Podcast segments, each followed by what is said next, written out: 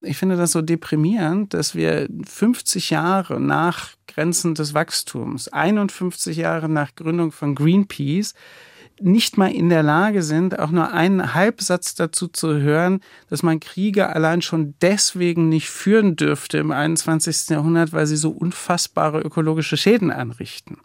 Ja, das suspendiert ja nicht die Argumentation, was das menschliche Leid angeht und sowas. Aber wir haben noch nicht mal nach einem halben Jahrhundert irgendwie das Bewusstsein, dass das ein Faktor sein könnte. Und das macht mich wahnsinnig. Ja, und wenn, wenn jetzt so etwas passiert mit den politischen Konsequenzen, wird man noch einmal mehr zurückgeworfen. Und ich weiß ehrlich gesagt nicht, das dürfen wir jetzt, also die, die zuhören, dürfen das nicht weiter sagen, weil in meiner Berufs-, in meiner Arbeitsplatzbeschreibung steht ja Optimist. Aber das macht mich echt ein bisschen frustriert. Birds flying high, you know how I feel. Sun in the sky, you know how I feel. Breeze drifting on by, you know how I feel. Herzlich willkommen bei Freiheit Deluxe. Mein Name ist Jagoda Marinic. Ich bin Autorin und Kolumnistin und ich spreche in meinem Podcast alle 14 Tage mit einem spannenden Gast über Freiheit und vieles mehr. Diese Woche will ich, dass es um Fragen der Zukunft geht. Um die Frage, wie wollen wir leben, wie können wir leben und was bedeutet das für die Gegenwart, für die Zukunft, für uns persönlich. Dafür habe ich mir einen Gast eingeladen, dessen Schreiben und Denken ich sehr schätze. Sein Name ist Harald Welzer. Er ist Soziologe, Sozialpsychologe und im Netz steht etwas Ominöses wie Transformationsdesigner. Er ist sehr, sehr vieles. Ich kann nur ein paar Dinge nennen. Zum Beispiel ist er Mitbegründer und Direktor der gemeinnützigen Stiftung Futur 2, Herausgeber der Zeitschrift Taz Futur 2. Sein letztes, sehr lesenswertes und sehr viel persönlicheres Werk als sonst heißt Nachruf auf mich selbst. Ich freue mich sehr, dass er zu Gast in meinem Podcast ist. Herzlich willkommen, Harald Welzer. Hallo. Hallo. Ja, lieber Harald, ich habe dir nicht wie allen Gästen vorher gesagt, dass du ein Zitat zum Thema Freiheit mitbringen kannst und frag dich jetzt trotzdem. Wir steigen immer ein mit Gedanken von meinem Gast zum Thema Freiheit. Was fällt dir ein? Womit würdest du starten? Was ist ein Satz, den du stark mit Freiheitsfragen verbindest? Also ich glaube, mir fällt spontan nicht unbedingt ein Zitat ein und schon gar nicht eins, was nicht vollkommen zu Tode zitiert ist. Also Rosa Luxemburg ist das Erste, was mir einfällt. Ja. Welches? Freiheit ist immer die Freiheit der Andersdenkenden. Aber vielleicht kann ich gleich persönlich antworten, dass ich glaube, dass Freiheit für mich sowohl im Denken wie in dem, was ich zu tun versuche, die wichtigste Kategorie überhaupt ist. Und warum die wichtigste? Weil es dann, wenn Menschen frei sind, sie in der Lage sind, auf der Grundlage ihrer eigenen Urteilskraft, eigener, eigenmotivierte, eigenbegründete Handlungen zu vollziehen. Das ist für mich auch sozusagen das, was freiheitliche Ordnungen sicherstellen, dass Menschen das können. Ich würde das hier nochmal, damit ähm, unsere Freunde der Freiheit wissen, wo wir sind. Ich bin zum ersten Mal nicht zu Hause oder zum zweiten Mal. Es gab schon einmal eine Folge mit Düsen Tekal. Äh, ich bin mit Harald Welzer in Berlin. Ich muss mich noch daran gewöhnen, ein Gesicht zu sehen, während ich rede.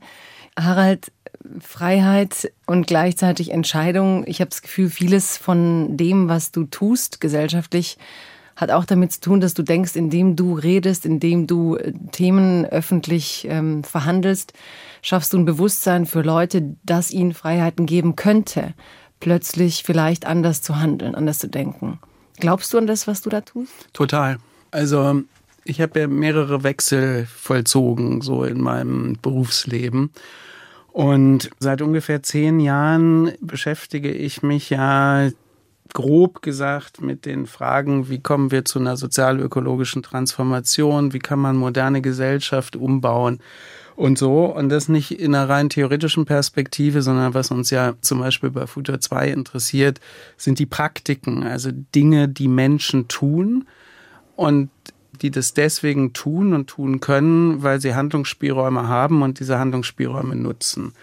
Und ähm, das finde ich äh, etwas unfassbar Interessantes, weil diese, äh, wie soll man sagen, das, was diese Menschen äh, tun, ähm, ist immer etwas, wo man den ersten Schritt vielleicht antizipieren kann und sagen, wenn ich sagen kann, wenn ich jetzt dieses tue, dann wird das die Folge sein. Aber wenn ich einen ersten Schritt gemacht habe, ist die Gestalt des zweiten und dritten Schrittes und sowas immer anders, als wenn ich den ersten Schritt nicht gemacht habe. So, und das interessiert mich kolossal. Was passiert, wenn Leute die Pfadabweichung machen, also nicht nur drüber reden, sondern das tun? Und das beschreibe ich ja vielfach, was passiert, wenn Leute das tun. Und dann erlebe ich es halt, dass ich Zuschriften kriege, E-Mails oder Briefe, wo Leute beschreiben, dass sie nach diesem Beispiel ihren Job gekündigt haben oder eine Pension eröffnet haben oder irgendwie sich in irgendeiner NGO engagieren. Das heißt, das, was Leute eigentlich denken und als Motiv auch haben, das braucht manchmal nur ein Gefäß. Und dieses Gefäß versuche ich zu liefern. Ein Gefäß zu liefern, also ich sage es jetzt mal so, wenn man dir zuhört, ich frage mich immer so, wen du dir vorstellst auf der anderen Seite. Also es sind halt Diskurse, die sind ähm, für Städte interessant, für Leute, die sich sehr viel damit beschäftigen, so gesagt für Leute, die auch kündigen können. Ich frage mich manchmal, diese Zukunftsutopien, Transformationsdesign, also die Fähigkeit, die Zukunft zu verändern, jetzt überspitze ich es mal. Ich habe halt immer das Gefühl, im Publikum sitzen dann halt Leute, die insgesamt ein sehr gutes Leben führen und natürlich sind das dann Entscheider und haben es gut.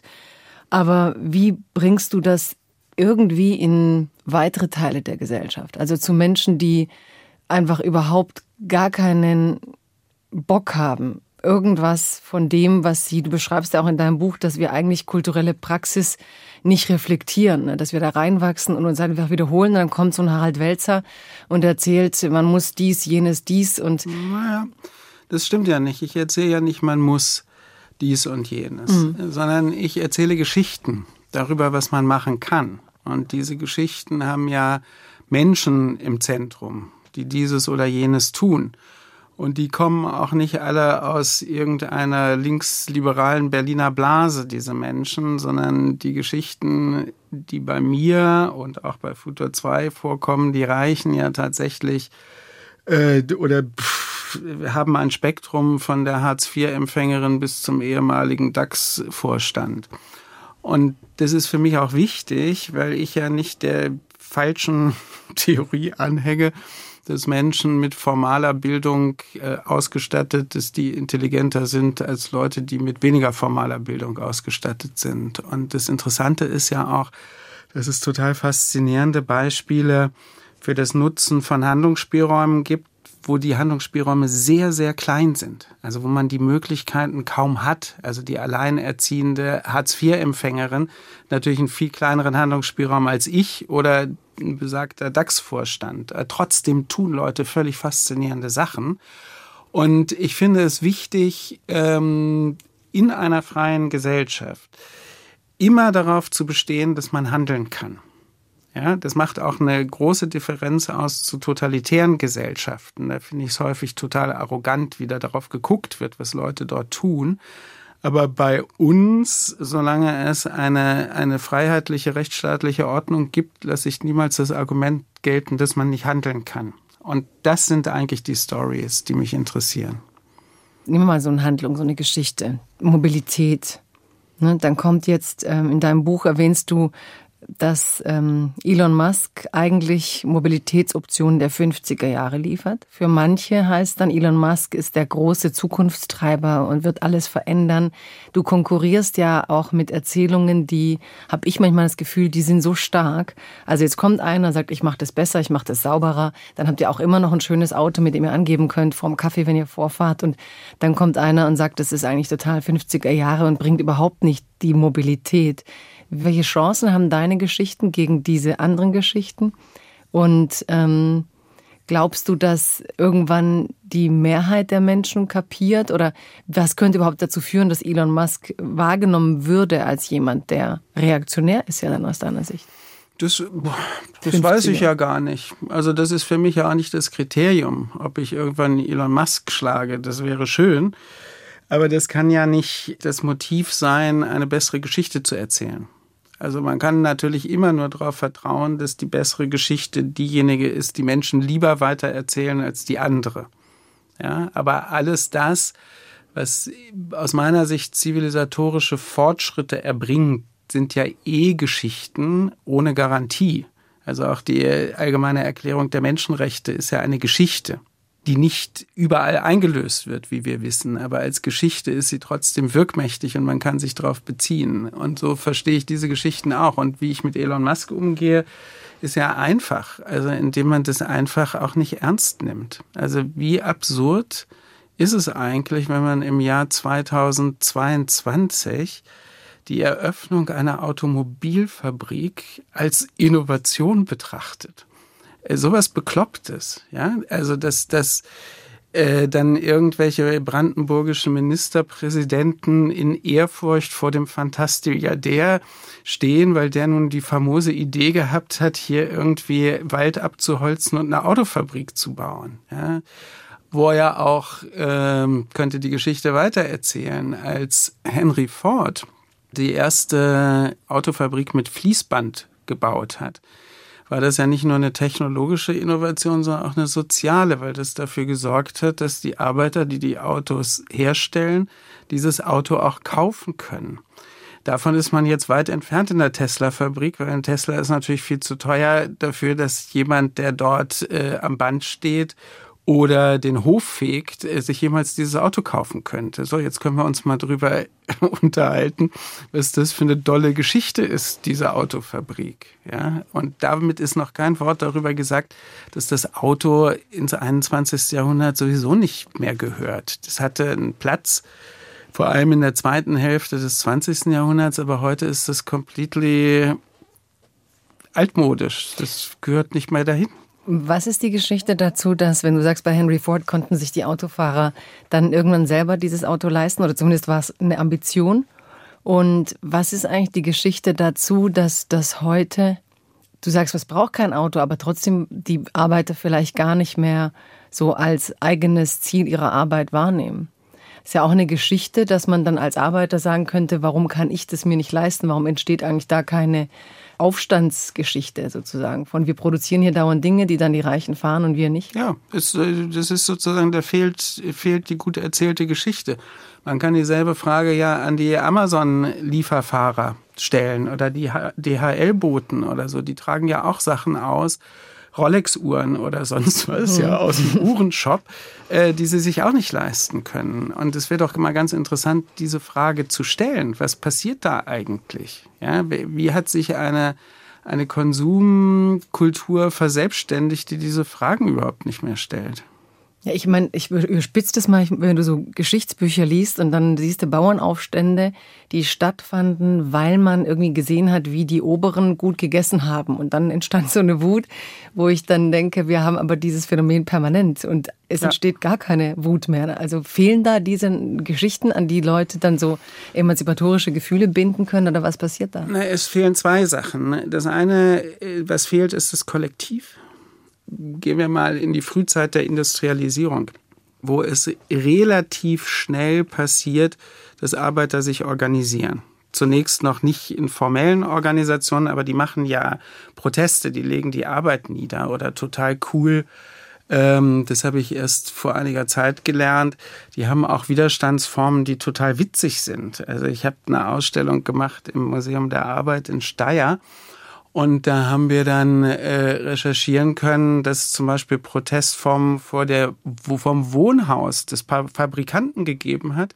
Und die haben dann Katzenmusik gemacht, die Arbeiter, die mhm. protestierenden Arbeiter, damit der Fabrikant nicht schlafen kann. Ja, und die, äh, so, solche Sachen.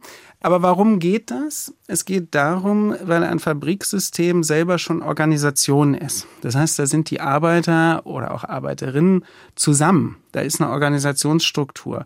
Wenn wir heute alles Mögliche haben, DHL-Boten, Clickworker, Reinigungskräfte und so weiter, die häufig in prekären Arbeitsverhältnissen sind, gar keine formellen Arbeitsverträge haben oder bei dem Subunternehmer es keinen Betriebsrat und so weiter gibt. Die Leute sind nicht organisiert und sie finden auch keine kollektivierende Struktur vor, die man gewissermaßen auch umdrehen kann und anders nutzen kann. Deshalb ist das im Moment, gibt es so extrem wenig Protest. Und dann gibt es wenig Protest, weil der Neoliberalismus seit drei Jahrzehnten eine Geschichte erzählt, äh, dass es nur auf den Einzelnen ankommt und wenn der es halt nicht packt, ist es seine Schuld. Und wir haben auch keine wirkmächtige Geschichte über die soziale Veränderung von Gesellschaft mehr.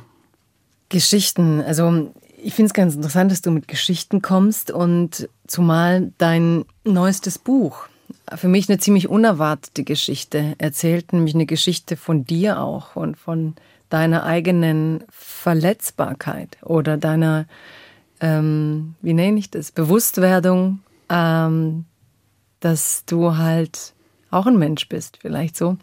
Ähm, das Buch ähm, Nachruf auf mich selbst war schon deswegen ein Bruch, weil du selbst auf dem Buch zu sehen bist und weil in diesem Buch ein Erlebnis du erzählst, apropos Geschichte, auch sehr erzählerisch, von einem Tag am 20. April 2020. Das war die erste Corona-Welle. Und vielleicht erzählst du das selber, auch eine Geschichte, aber plötzlich nicht über Gesellschaft, sondern über Harald Welzer. Naja, die Geschichte ist im Buch einigermaßen ausführlich erzählt. Ich mache sie hier einfach ganz kurz. Äh, das ist die für mich sehr überraschende Geschichte gewesen, dass ich äh, gewissermaßen aus heiterem Himmel äh, damit konfrontiert worden bin, also wie erzähle ich das am kürzesten? Also ich hatte mich unwohl gefühlt, aber nicht in einem Sinne, dass es äh, ich gedacht habe, ich habe jetzt irgendetwas Schlimmes. Das Ganze endet nach einigen Verwicklungen in der Praxis einer Kardiologin, äh, die ein EKG machen lässt, dann auf den Bildschirm schaut und sagt, oh Gott. Und als ich dieses Oh Gott gehört habe, habe ich gedacht, habe ich vermutlich gedacht, das ist ja immer Rekonstruktion, das ist jetzt nicht gut. Ja? Das mhm. hört man nicht gerne von einer Ärztin. Und dann guckte sie mich an und sagte, Sie haben gerade einen akuten Herzinfarkt. Und das ist natürlich etwas, womit man überhaupt nicht rechnet, zumal ich nicht gewusst habe, dass ich ein Risikopatient bin. Und mich auch keiner, also ich habe mich vorher nicht schlecht gefühlt oder eingeschränkt oder sonst was. Also wie ein Blumenpott, der einem auf den Kopf fällt, so eine Situation dann nimmt sowas so seinen Lauf. Man ist dann ein paar Stunden später, findet man sich auf einer Intensivstation wieder. Hat gerade noch mit sehr viel Glück überlebt, diese ganze Geschichte, weil es war eh alles viel zu spät und so. Und um das kurz zu machen oder wenn ich es als Geschichte erzähle, muss ich sagen, dass ich eine wahnsinnig interessante Erfahrung dabei gemacht habe und das war, wie Menschen auf einer Intensivstation arbeiten und wie sie drauf sind. Fantastische Geschichte, die hat mich wirklich mit sehr viel Vertrauen in die Menschen ausgestattet.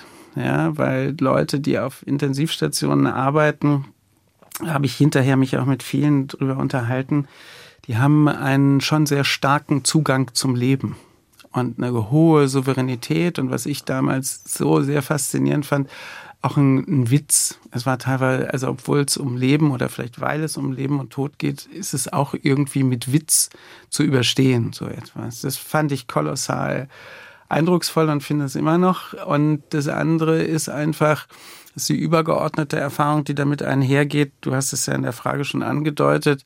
Äh, man ist halt unfassbar verletzlich und hat unter Normalbedingungen ein unglaublich großes Arsenal, diese Tatsache nicht zur Kenntnis zu nehmen. Und ich habe das ja dann genannt, äh, meine Unsterblichkeitsillusion, die ich an dem Tag verloren habe. Und das ist schon, das ist keine schlechte Erkenntnis, die zu haben. Äh, die macht in vielerlei Hinsicht das Leben sogar leichter und nicht schwerer. Äh, aber das ist so das, was ich daraus ja, versucht habe mitzunehmen. Du hast in dem Text, fand ich, eine irre Dankbarkeit. Also das Wort retten fällt dann ganz oft plötzlich und man spürt schon so ein, irgendwie habe ich hier nochmal noch mal ein Leben bekommen, weil ich mir bewusst bin, dass ich ein Leben habe. War das so ein Gefühl? Ja, aber das ist, das dauert. Also das ist, das ist gar nicht so etwas wie so Ping und die Erkenntnis ist da, sondern das erste, was man macht, das ist, glaube ich, auch nicht untypisch, ist es gar nicht wahrhaben zu wollen. wenn ich mich an meine Reaktion unmittelbar in dieser kardiologischen Praxis erinnere, da habe ich einfach gedacht, das ist ja alles Quatsch. Das kann ja gar nicht sein. Ich bin ja gerade auf zwei Beinen hier reingegangen. Ja, mich hat der und so weiter. Und das muss irgendwie, spinnt das EKG oder so. Nun waren aber die beteiligten Personen hinreichend aufgeregt genug, dass ich gedacht habe, oh, oh, oh, hier ist jetzt irgendwie echt Asche. Und im, im Rettungswagen dann auf dem Weg zum Krankenhaus, da wurde mir schon klar, dass es vielleicht tatsächlich, also richtig, also dass ich jetzt sterben könnte. Und dann ist ja das Irre, wenn dann äh, man im Krankenhaus dann beim Herzkatheter in der Notaufnahme landet, dann läuft ja alles quasi über einen hinweg. Da passieren dann Dinge, ja, da, wenn man Glück hat, guckt man das noch mit großen Augen an, aber man ist ja nicht mehr handelnd, sondern man ist ja nur noch also Objekt von guter Behandlung.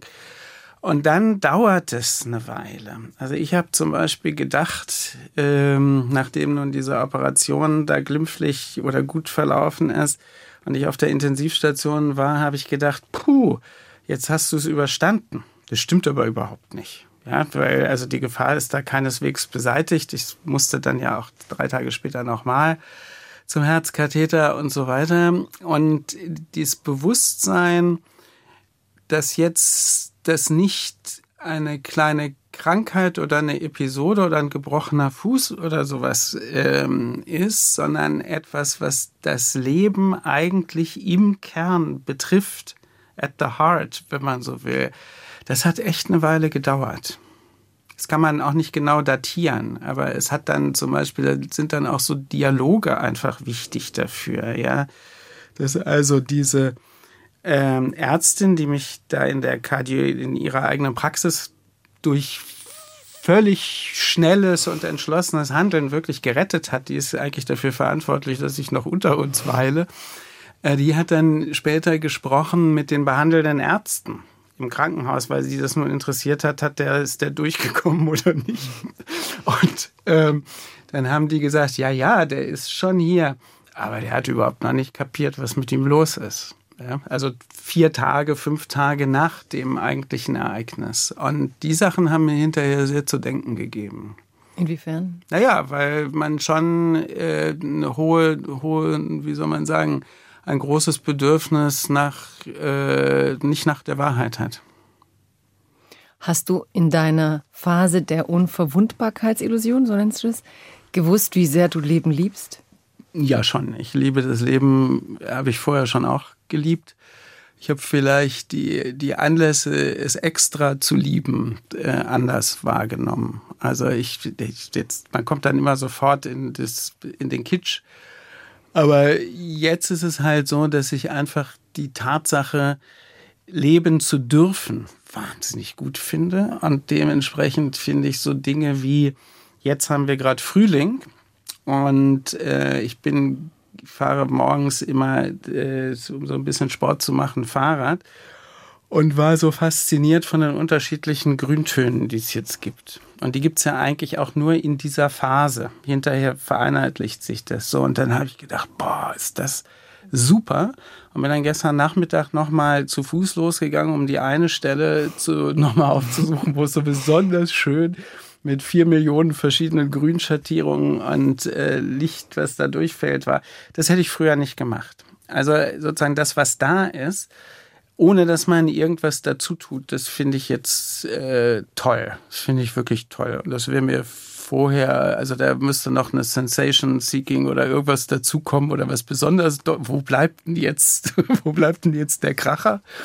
Aber das, das hat sich verändert. Also eigentlich die sinnliche Erfahrung als solche. Also ja, aber auch die Wertschätzung, also auch, auch, das ist immer Kitsch, wenn man das erzählt, ja. Aber wenn die Vögel morgens ihr Spektakel machen, das hat für mich was ganz, äh, was ganz Beruhigendes und was ganz Wichtiges und was ganz Tolles.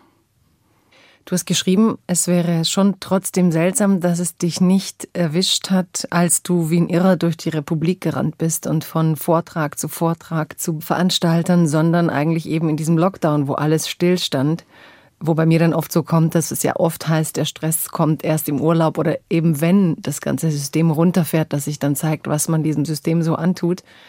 Und du denkst auch viel drüber nach, was dich so antreibt. Also was dich als jemanden, der von Reduktion so oft spricht und Vorträge hält, eigentlich so in der maximalen Umlaufbahn hält. Und ich wusste nicht auch, dass du diese Aufstiegs Dynamik hast. Also jemand, der eigentlich auf der Flucht auch ist, irgendwie vor einer Erfahrung von zu wenig. Verstehst du dich selber in diesem Tempo, das du vorher hattest, obwohl du rational darüber nachdenkst, dass wir dauernd reduzieren müssen? Ja, das verstehe ich schon. Also, weil ein Leben in dieser Gestalt von Moderne, wie wir sie gerade haben, ist ein extrem widersprüchliches Leben. Und wahrscheinlich ist eigentlich fast jedes menschliche Leben auch ein widersprüchliches Leben. Und was ich nach dem äh, nach dem Herzinfarkt halt auch intensiver als vorher wahrnehme, ist, wie ungeheuer intensiv der Sog von außen ist. Also was einen zieht an Terminanfragen, an Angeboten, an, ey, sag mal, du machst so interessante Sachen und wir machen hier das und das und willst du da nicht mitmachen? Und ähnlich funktioniert ja unsere kleine Stiftung Futur 2 sowieso und so. Das heißt, es gibt so unheimlich viele Dinge, die einen so ziehen. Also eigentlich möchte ich gar nicht, weil ich es ja viel besser weiß. Und dann ist aber vieles so unheimlich sinnvoll oder so attraktiv oder auch so gut bezahlt oder was ist für tausend Menschen haben ja immer Gründe. Ja, und du kannst dir die Gründe ja hinbiegen, ja, bis zum geht nicht mehr. Und da ist aber dieser Sog von außen, der ist schon unheimlich groß. Ich glaube, das ist auch das Problem bei vielen Burnout-Patienten, die dann irgendwann gewissermaßen unter diesem Sog und der eigenen Motivation, dem nachzukommen, einfach zusammenbrechen und das System funktioniert nicht mehr. Und das kann man aber nicht der Doofheit äh, der Leute zuschreiben, sondern diese Faktoren sind so sehr stark. Und ich meine, wir sind ja ohnehin viel weniger Individuen und sozusagen Subjekt unseres Handelns, als dass wir auch gehandelt werden und immer versuchen, im, in Übereinstimmung mit, mit wahrgenommenen Erwartungen zu handeln. Ja, und so kommt das dann zustande. Ja. Und woher kommt diese Angst vor der Armut? Also ich meine, du hast eine Stiftung, du hattest zwischendrin Ach, eine ja. Galerie und also du hast ja, also woher, woher? Es sind ja alles, sind ja alles unerwartbare Geschichten. Also ich habe, ich komme wirklich aus einer Familie, wo also meine Eltern beide auf unterschiedliche Weise sehr, sehr schwere Lebensgeschichten gehabt haben, auch keine Angehörigen mehr gehabt haben, nichts gelernt haben in einem formalen Sinne und sich dann in diesem 60er Jahre Deutschland, die irgendwie versucht haben, äh, äh, mit zunächst zwei und später noch einem dritten Kind irgendwie ein geordnetes Leben aufzubauen. So und wenn man in solchen Verhältnissen groß wird, dann ist Geld ein unheimlich wichtiges Thema. Einfach nicht deswegen, weil es ein Luxusthema ist, sondern weil es das essentielle Thema ist. Es geht viel darum. Und die Art und Weise, wie man lebt, äh, die ist dann auch danach strukturiert, dass man bloß nichts verschwendet. Das kommt mir ja zugute in meinen äh, Bemühungen um Transformation, aber es ist autobiografisch einfach so, dass es sehr schwer äh, loszuwerden ist. Deshalb denkt man immer, und das geht ja nicht mir alleine so, ich kenne viele Menschen mit Aufstiegsbiografien, äh, denen, die genau dasselbe Problem haben, dass man immer denkt, das stimmt gar nicht. Dein, mhm. Deine Karriere ist ein Fake, die Sicherheit Imposter. stimmt nicht. Du kannst es völlig alles verlieren auf einen Schlag und kommst wieder. Und so, und das ist einfach, das steckt da drin, in dieser Aufstiegserfahrung. Es steckt auch die Erfahrung darin, dass es nicht gegeben ist sondern so wie man sich erarbeitet, so kann es auch wieder verloren werden. Und und ich finde, ich finde das eigentlich, muss ich sagen, auch wenn es einem im Leben ein bisschen hinderlich ist an vielen Stellen, weil man sich vielleicht auch verausgabt, wo es gar nicht nötig ist, ähm, finde ich es trotzdem eine sehr wichtige Erfahrung. Die Erfahrung, es selbst angeeignet zu haben oder die, ja, die auch die Erfahrung, dass man arm sein kann.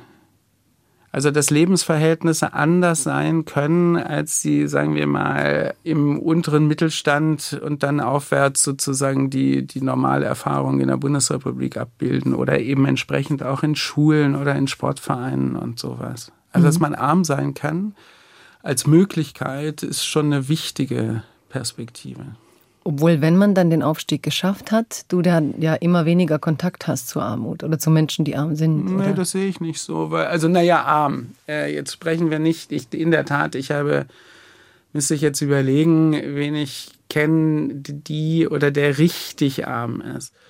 Aber natürlich ist man durch die eigene Familie in Kreisen drin, wo dann so ein, ein kleiner bundesrepublikanischer Aufstieg in Teilen der Familie passiert ist, in anderen Teilen der Familie aber auch nie passiert ist.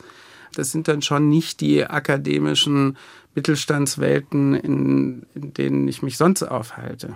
Und fühlst du dich noch wohl unter Menschen, die ärmer sind? Ja, klar. Also das ist ja, das Thema hatten wir ja vorhin schon. Ich glaube ja nicht eine Sekunde daran, dass formale Bildung Menschen zu besseren Menschen macht. Du hast, also ich war überrascht, dass du so eine persönliche Geschichte erzählst, also dass du so ein persönliches Buch schreibst. Und frage mich trotzdem, inwiefern das Persönliche und deine Geschichte über dich und wie du leistest auch eine Metapher ist über die Menschheit oder die, wie die Welt mit ihren Ressourcen umgeht, also inwiefern die persönliche Geschichte eben so wie diese Babuschkas, ne, so ein quasi ist die kleine Geschichte in den großen Geschichten ist, die eigentlich am Ende von deiner Art zu denken erzählt. Und wenn du das jetzt so übertragen würdest auf die Art, wie du auf uns als Menschheit blickst, wie wir mit unseren Ressourcen umgehen oder auch diese Unsterblichkeitsfantasie, die du für dich an dir entdeckt hast, ist ja letztlich auch eine, die die ganze Menschheit eigentlich träumt wenn man so will, leben wir ja auch ständig über das hinaus. War es für dich so, dass deine Theorien plötzlich für dich noch greifbarer wurden, weil du es einmal so in, in deiner Zelle gespürt hast? Oder wie, wie hat sich das jetzt verzahnt, dein gesellschaftliches und dein persönliches Erleben? Das kann ich äh, ganz einfach erklären. Ich hatte eigentlich vor, dieses Buch zu schreiben, schon vor diesem Herzinfarkt. Und aus einer zentralen Überlegung heraus, also ich bin ja in gewisser Weise Teil der Nachhaltigkeitsszene oder der Öko-Bla, irgendwie so einer Szene. Und ähm, ich habe eine große Skepsis schon die ganze Zeit darüber gehabt, dass man die Probleme, die wir jetzt im 21. Jahrhundert haben, mit Optimierung von Vorhandenem lösen kann. Warum?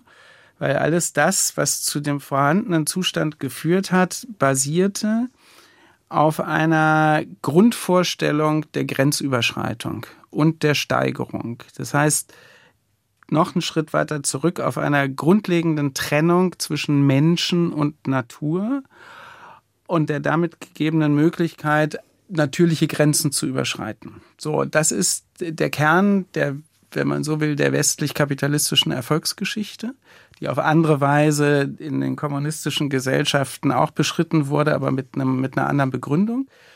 Äh, aber sozusagen das Absehen von der Tatsache, dass man ein Naturwesen ist, was die Möglichkeit dieser Naturbeherrschung eröffnet und dann diese unfassbaren Fortschritte in gesundheitlicher Hinsicht, in materieller Hinsicht und so weiter ermöglicht hat. Und wenn jetzt wenn ich es mal so platt sage, die Natur zurückschlägt, was sie gerade tut, obwohl das eine falsche Metapher ist. Die Natur macht nur das, was sie dieses Jahr hat, ja kein Bewusstsein. Aber jetzt äh, zeigen sich viele Folgen, die für unser Überleben verhängnisvoll sind. Und diese Folgen wird man nicht verkleinern können oder abwenden können, solange man glaubt, man könne das Vorhandene optimieren denn wir haben es mit Endlichkeitsproblemen zu tun. Klimawandel, Erderhitzung ist ein Endlichkeitsproblem. Wenn eine bestimmte Temperaturmarge unter- oder überschritten wird, dann können wir nicht überleben. Äh, noch deutlicher und einfacher kann man es beim Artensterben zeigen. Also wenn nicht nur 70 Prozent der Insekten weg sind, sondern 90 Prozent, dann funktioniert die Nahrungskette nicht mehr, dann sind wir tot. Das sind Endlichkeitsphänomene. Und Endlichkeitsphänomene muss ich auf der Ebene der Endlichkeit verstehen und angreifen, nicht auf der Ebene der Optimierung, weil die Optimierung trägt dann immer weiter die Idee, ich kann die Endlichkeit ignorieren, weil unser Erfolgsmodell ist die Überschreitung von Grenzen. Das hast du jetzt auch bei diesen ganzen äh, Gaga-Fantasien, wie der Typ Elon Musk. Äh, man hat das ewige Leben und Tod ist keine Kategorie und im Zweifel lädt man sich auf eine Festplatte runter und all so ein Zeugs. Das sind ja alles Grenzüberschreitungsfantasien und die führen ähm, an der Stelle, wo uns Endlichkeit gewissermaßen empirisch vorgeführt wird, äh, kommt man damit konzeptuell nicht weiter. Es geht einfach nicht. Achso, und jetzt zu der genau. Frage. Die Idee hatte ich, darüber wollte ich was schreiben.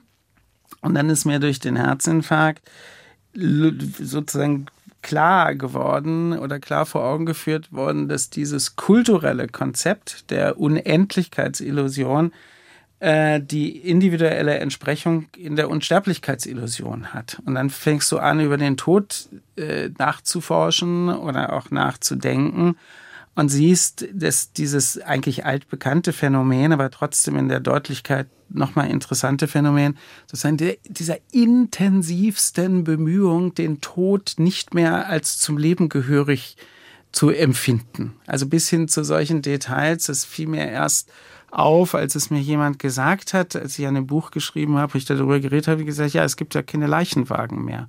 Also in Deutschland gibt es einfach keine Leichenwagen mehr. In anderen Ländern gibt es die noch, aber bei uns sind die abgeschafft. Was heißt das?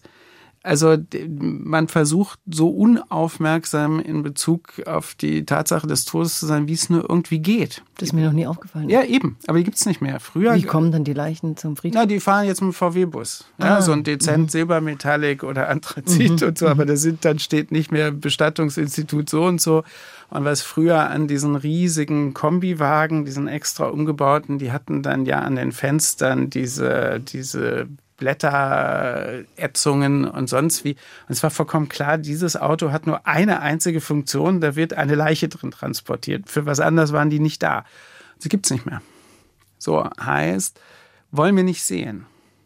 Ja? Oder ein anderer Aspekt war, dass eben bei der Corona- äh, Geschichte die, die, die Beerdigung nicht mehr stattfinden konnte oder wenn dann nur im allerengsten Kreis. Das heißt, der Tod ist keine öffentliche Angelegenheit und so. Und das sind im historischen Vergleich enorme Unterschiede. Ja, und äh, das heißt, wir sind in, enorm daran interessiert, Tod nicht in den Bereich äh, sozusagen der Realität zu sortieren, sondern in irgendein, keine Ahnung, irgendwas, was dass man so wie so ein, so, wo man so eine Teppichecke hochhebt und kehrt das darunter. Du hast dann das ganz schön äh, genannt, fand ich. Ähm, gibt es eine Gymnastik, mit der man sich für die Endlichkeit des Lebens geschmeidig trainieren kann? Ja. Gibt's die? Naja, man muss sie, man muss sie versuchen, einzuüben und zu suchen, welche Übungen überhaupt geeignet dafür sind. So würde ich das sagen. Also in einer Kultur, die das Aufhören systematisch vermeidet und das Weitermachen trainiert und das Optimieren trainiert, gibt es natürlich dieses, dieses Gegengymnastikprogramm eher noch nicht. Aber deshalb hatte ich mich in dem Buch oder für das Buch ja auf die Suche gemacht äh, nach Menschen, die sich mit Aufhören auskennen. Das war ja die Idee, um zu gucken, wo kann man denn was lernen über das Aufhören. Und übrigens diese Begrifflichkeit der Gymnastik, die habe ich von Günther Anders. Der hatte schon von einer moralischen Gymnastik äh, gesprochen in der Antiquiertheit des Menschen. Und das fand ich eine wahnsinnig gute Figur, weil wir haben in dieser Nachhaltigkeitsdebatte ja diese blödsinnige Vorstellung, dass wenn man was verstanden hat, dann muss man gleich alles verändern. Also diese armen Menschen, die nun äh, überzeugt sind, dass die Klimawissenschaft total recht hat, die dann gewissermaßen bei jeder Handlung überlegen, ob da jetzt zu viel CO2 bei anfällt und versuchen, ihr Leben komplett zu verändern und natürlich darunter leiden, wenn das nicht klappt. Das ist natürlich Blödsinn. Also, weil wir sind ja in einem Verschwendungstraining permanent und es gibt auch objektive Strukturen, die geeignet sind, dass man sich schlecht verhalten muss. Und dann ist es ja ein Missverständnis, wenn man glaubt, man könne allein durch eigenen Willen anders leben. Und da gefällt mir dieser Begriff der moralischen Gymnastik unheimlich gut. Ja, weil das ist ja auch gar nicht so einfach und so angenehm, wenn man mit so einem gymnastischen Programm mhm. anfängt. Ja, es ätzt ja. Und irgendwann wird es dann okay. Und dann wundert man sich, dass man das irgendwann mal nicht konnte. Würdest du Yoga als so eine geistige Gymnastik bezeichnen? Vermutlich ja, ich mache es nicht. Deshalb kann ich darüber nichts Vernünftiges sagen. Aber wenn man dich ja jetzt sieht von deiner Aktivität her, würdest du sagen, ähm, du isst, was du predigst? Also jetzt hast du ja wieder eine Chance eigentlich, was du beschrieben hast mit runterfahren und äh, hast diesen Wandel und bist aber aus meiner Sicht wieder äh, extrem präsent. Also wir waren auf einer Konferenz, jetzt sind wir hier. Wir haben nachher ein Interview. Geht also nur wegen ja. dir zu all diesen Veranstaltungen. ja, ja, ich weiß.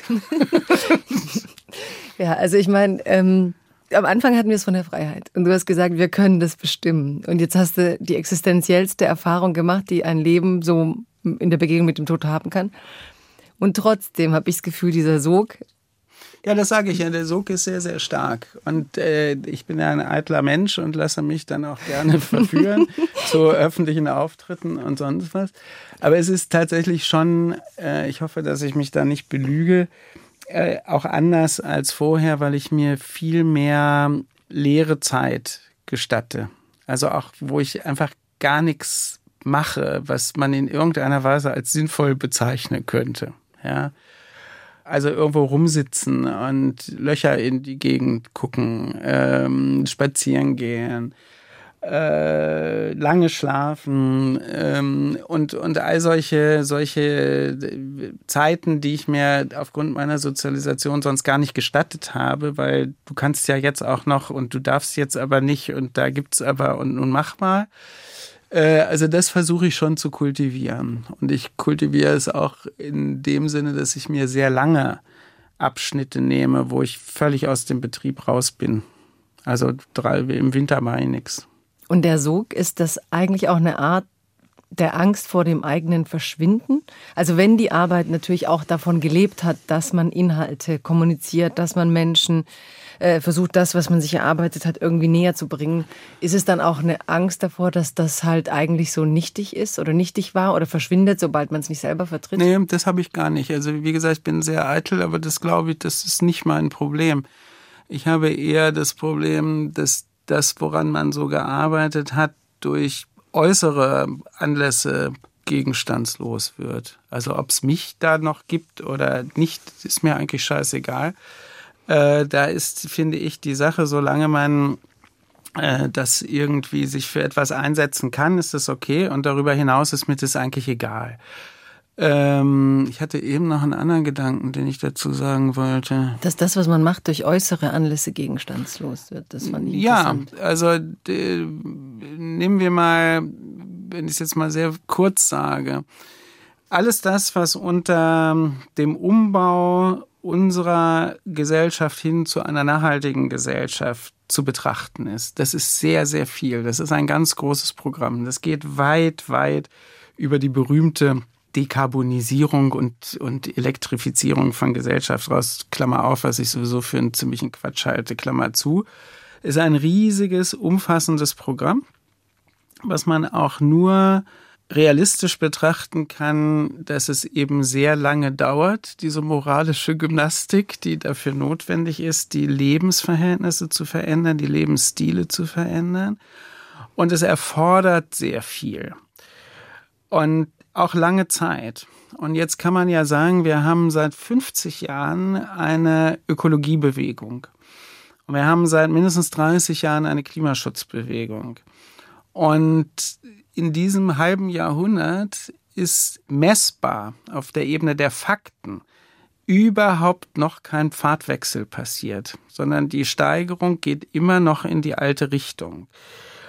Und insofern weiß ich, dass das sehr mühsam ist. Aber wenn dann sowas passiert wie jetzt dieser Krieg und wir innerhalb von Tagen eine Umstellung aller Prioritäten äh, äh, registrieren müssen und genau wissen, dass nach diesem Krieg, egal wie lange er dauert, nichts mehr so sein wird wie vorher und schon gar nicht in der Verteilung von Mitteln, um mal was ganz Einfaches zu sagen. Ja, wenn, wenn ich dann jetzt eine Prioritätensetzung auf Verteidigung habe und auf äh, Erhöhung der, de, des Rüstungsetats und all sowas, dann ist ja vollkommen klar, dass andere Etats kleiner werden. Ja, logisch. Und wenn auf der mentalen Ebene Sicherheit, Schrägstrich Bedrohung das Vorderste ist, dann ist sowas wie Klimaschutz nicht mehr das Vorderste. Und das ist besonders fatal, weil es noch nie das Vorderste gewesen ist, sondern immer irgendwas ist, was nach hinten sortiert ist und als Add-on auch noch irgendwie mitmachen darf, ja. Und dann denke ich, nee, scheiße, da ist jetzt alles, alles, alles auf Reset äh, woran nun weiß Gott nicht nur ich, sondern viele noch viel engagierter und länger und sonst was wirklich intensiv gearbeitet haben. Und das kann man dann vergessen. Und das finde ich, das ist, das finde ich wirklich deprimierend. Ja, das wollte ich dich schon auch fragen, so als Mensch, der Zukunft, also du sagst immer Nachhaltigkeit, ich finde schon, hat auch viel mit Zukunft zu tun, weil ähm, Zukunft und wie wir anders sein können und plötzlich sitzen wir, also wir reden über Freiheit vor in einer Zeitenwende, wie sie gerade genannt wird. Äh, manche sagen, wir gehen zurück in Denkmuster des letzten Jahrhunderts. Wir müssen zurück in Denkmuster des letzten Jahrhunderts. Können wir es entscheiden?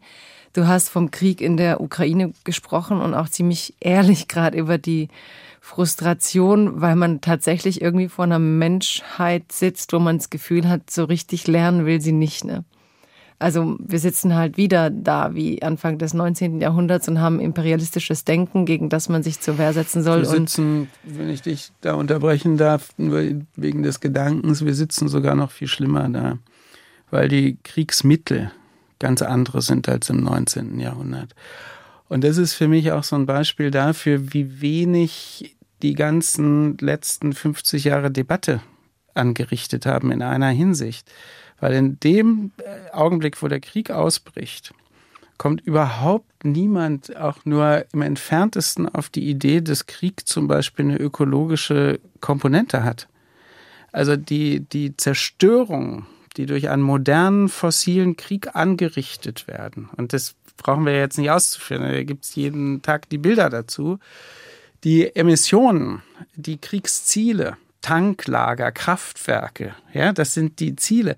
Wir sind noch nicht mal in der Lage zu verstehen, es handelt sich um einen fossilen Krieg. Und dieser Krieg ist nur mit fossilen Mitteln möglich. Die zwei Weltkriege des 20. Jahrhunderts sind fossile Kriege. Die unterscheiden sich wegen der Kriegsmittel und der fossilen Antriebe von allen Kriegen, die es vorher gegeben hat. Und die Schäden, die dabei angerichtet werden, sind enorm. Ich habe mal was drüber geschrieben über die ökologischen Folgen des Vietnamkrieges.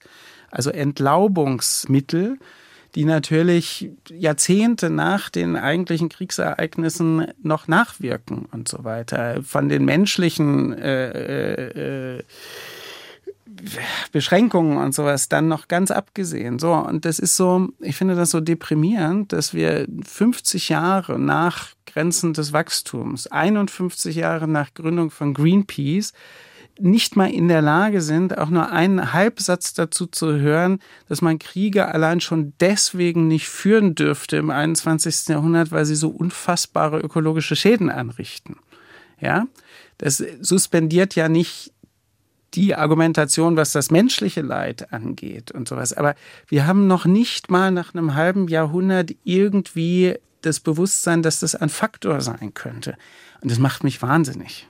Ja, und wenn, wenn jetzt so etwas passiert mit den politischen Konsequenzen, wird man noch einmal mehr zurückgeworfen. Und ich weiß ehrlich gesagt nicht, das dürfen wir jetzt, also die, die zuhören, dürfen das nicht weiter sagen, weil in meiner Berufs-, in meiner Arbeitsplatzbeschreibung steht ja Optimist.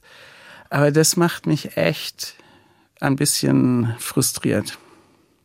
Du entschuldigst dich ja jetzt schon, wenn du sagst, äh, die ökologische Komponente neben all den anderen Komponenten entsteht so eine Atmosphäre. Äh, worüber darf man dann angesichts dieses Krieges oder überhaupt der Kriege dann noch reden? Deswegen meinte ich vorhin, es braucht halt doch einen gewissen Wohlstand. Menschen, die ein Bewusstsein haben, Menschen, die die sozioökonomischen Bedingungen haben, sich mit deinen Fragestellungen zu befassen. Hast du Angst, dass es komplett weggewischt wird jetzt? Ich glaube, das wird komplett weggewischt, aber ich teile deine Voraussetzung nicht. Ich glaube überhaupt nicht, dass es Wissen braucht, also in diesem modernen Sinne, um nachhaltig zu leben. Also eines meiner, meiner Lieblingsbücher des letzten Jahres ist von einer Mittelalterhistorikerin Annette Kehnel. Solltest du mal einladen. ist ein fantastisches Buch. Und zwar deswegen, weil es ein richtiger, so ein Kronleuchter-Aufgehbuch ist. Es ist einfach ein, ein voluminöses Buch über, darüber, wie Menschen in vergangenen Jahrhunderten gewirtschaftet haben. Und nur mal als Illustration ähm, des beispielsweise der Beruf des Lumpensammlers. Ein unfassbar ausdifferenzierter Lehrberuf mit Zunftordnung, mit unterschiedlichen Spezialisierungen und sowas gewesen ist. Einfach aus dem kühlen Grund, weil alle vormodernen Gesellschaften niemals auf die Idee gekommen wären, irgendwas wegzuschmeißen. Der Begriff Abfall ist ein Begriff des 20. Jahrhunderts. Ja? Und das kann man bei diesem Buch lernen. So, und damit will ich ja nur sagen, dass die Art und Weise, wie man mit Welt umgeht, erstens auch wieder keine Frage von formaler Bildung und von Wissen ist, sondern eher von dem Weltverhältnis, was man hat. Und zweitens, dass unsere großartige Moderne natürlich auch extrem gut gewesen ist, Praktiken, die sinnvoll gewesen sind, abzuschaffen ja, inklusive der dazugehörigen Geschichtserzählung, weil sie fängt dieses Buch damit an, zu sagen, naja, die Geschichtsauffassung der Moderne über die Vormoderne ist, dass früher alle in dunklen Räumen, die nicht geheizt worden sind, gesessen haben, nichts zu essen hatten und mhm. hochbetrübt die Frage sich gestellt haben, wie komme ich in das Morgen? Und das ist natürlich eine Erzählung, die unser Leben viel leuchtender erscheinen lässt, als es äh, dann angeblich früher gewesen ist. Ja, ich glaube umgekehrt, dass das schon eine große Rolle spielt, weil du sagst es ja selber, wir haben eine kulturelle gelebte Praxis und wir werden da reingeboren. Die Ballungsgebiete, in denen sich Menschen sammeln, sind nun mal Städte. Die haben eine bestimmte Praxis.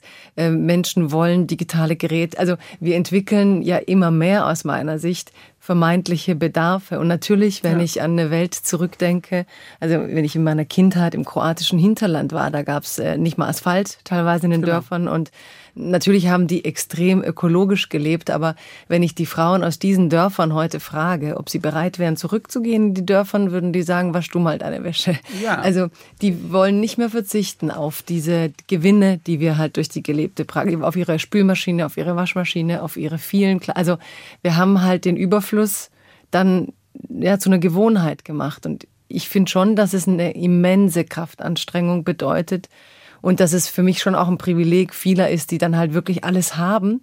Also gerade in Transformationsländern wie Polen oder, oder Kroatien kannst du ja beobachten, wie die in diesem Turbokapitalismus erstmal alles extrem schnell, extrem viel haben wollen.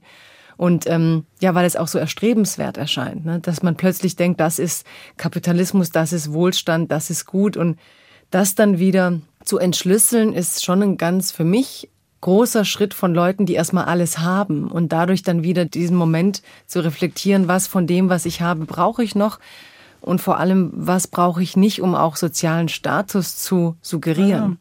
Also ich stimme dir da ja zu, aber vielleicht ist ja dann das Interessante, dass man nach den Übergangserfahrungen äh, gucken muss. Also was erleben eigentlich Menschen in dem Augenblick, wo sie sich die erste Spülmaschine kaufen können?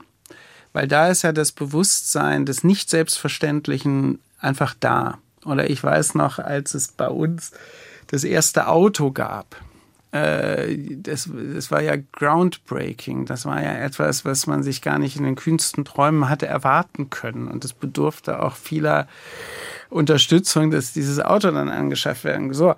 Und ich glaube ja, dass diese Erfahrung, in dem Sinne auch wieder die Erfahrung des Aufstiegs, des materiellen Aufstiegs, genau an der Stelle noch, noch produktiv ist, wo es als etwas nicht Selbstverständliches erfahren wird. Wenn du aber so eine ausgearbeitete Konsumkultur hast, wie es in Deutschland der Fall ist, wird hier überhaupt nichts als nicht selbstverständlich empfunden, sondern das ist ja alles völlig selbstverständlich. Genauso so, so ein, ein Gigaschwachsinn wie dass es jetzt Elektroautos mit 600 PS und dreieinhalb Tonnen Gewicht gibt. Das hält man ja nicht für Ausgeburt kranker Gehirne, sondern für was völlig Selbstverständliches, mhm. ja.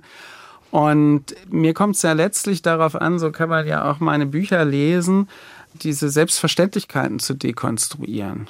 Also durch eben diese Geschichten. Und ähm, ja, das ist, ist schon klar. Also, dass das, was man mal hat, äh, ungern wieder verlassen wird, auch klar. Und trotzdem bist du Optimist oder willst du Optimist sein? Na, wie gesagt, wenn wir uns jetzt am 23. Februar unterhalten hätten, wäre ich wesentlich optimistischer gewesen, als ich heute bin. Hm.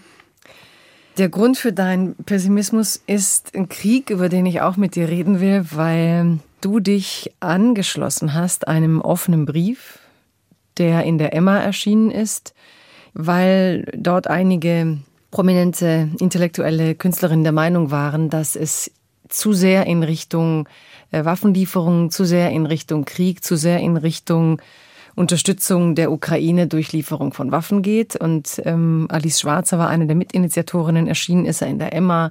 Du hast mit unterzeichnet ähm, und einige andere.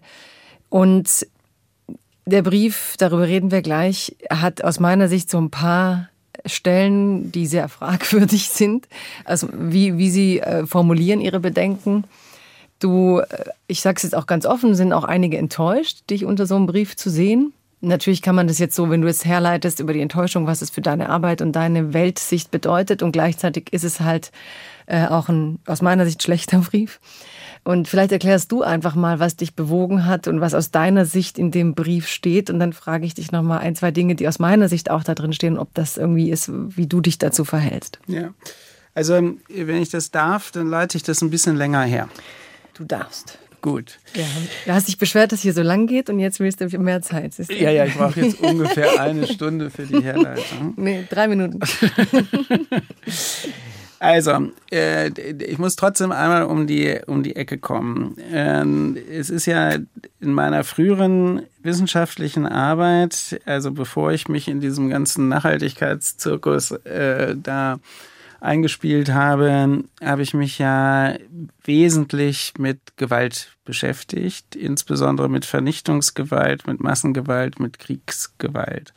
Also nicht individuelle Gewalttäter, sondern alles das, was mit Gesellschaftsverbrechen und so zu tun hat.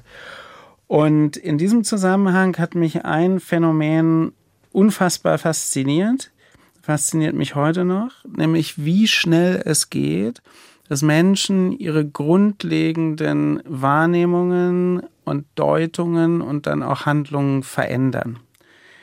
Äh, da könnten wir jetzt stundenlang drüber reden, aber das ist wirklich faszinierend. Und das, das, ich könnte das so zusammenfassen, dass ich sagen würde, man darf niemals den Überzeugungen von Menschen trauen, auch nicht seinen eigenen.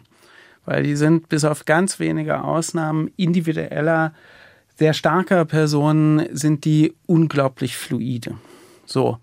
Und wenn ich das Ganze gesellschaftlich betrachte, dann kann man ein Phänomen beschreiben, wo sich ganze Kollektive, ganze Gesellschaften in extrem kurzer Zeit völlig umorientieren. Die nationalsozialistische Gesellschaft ist so ein Beispiel, wo man am meisten Anschauungsmaterial hat, womit ich mich viele Jahre beschäftigt habe und wo man einfach sehen kann, wie in, in einem Jahr sozusagen eine radikale Ausgrenzungsgesellschaft entsteht. Die war nicht vorher da, sondern die ist dann da und die hat zum Beispiel zur Folge, dass im Verlauf von nur acht Jahren Systemzustimmung steigt und nicht sinkt.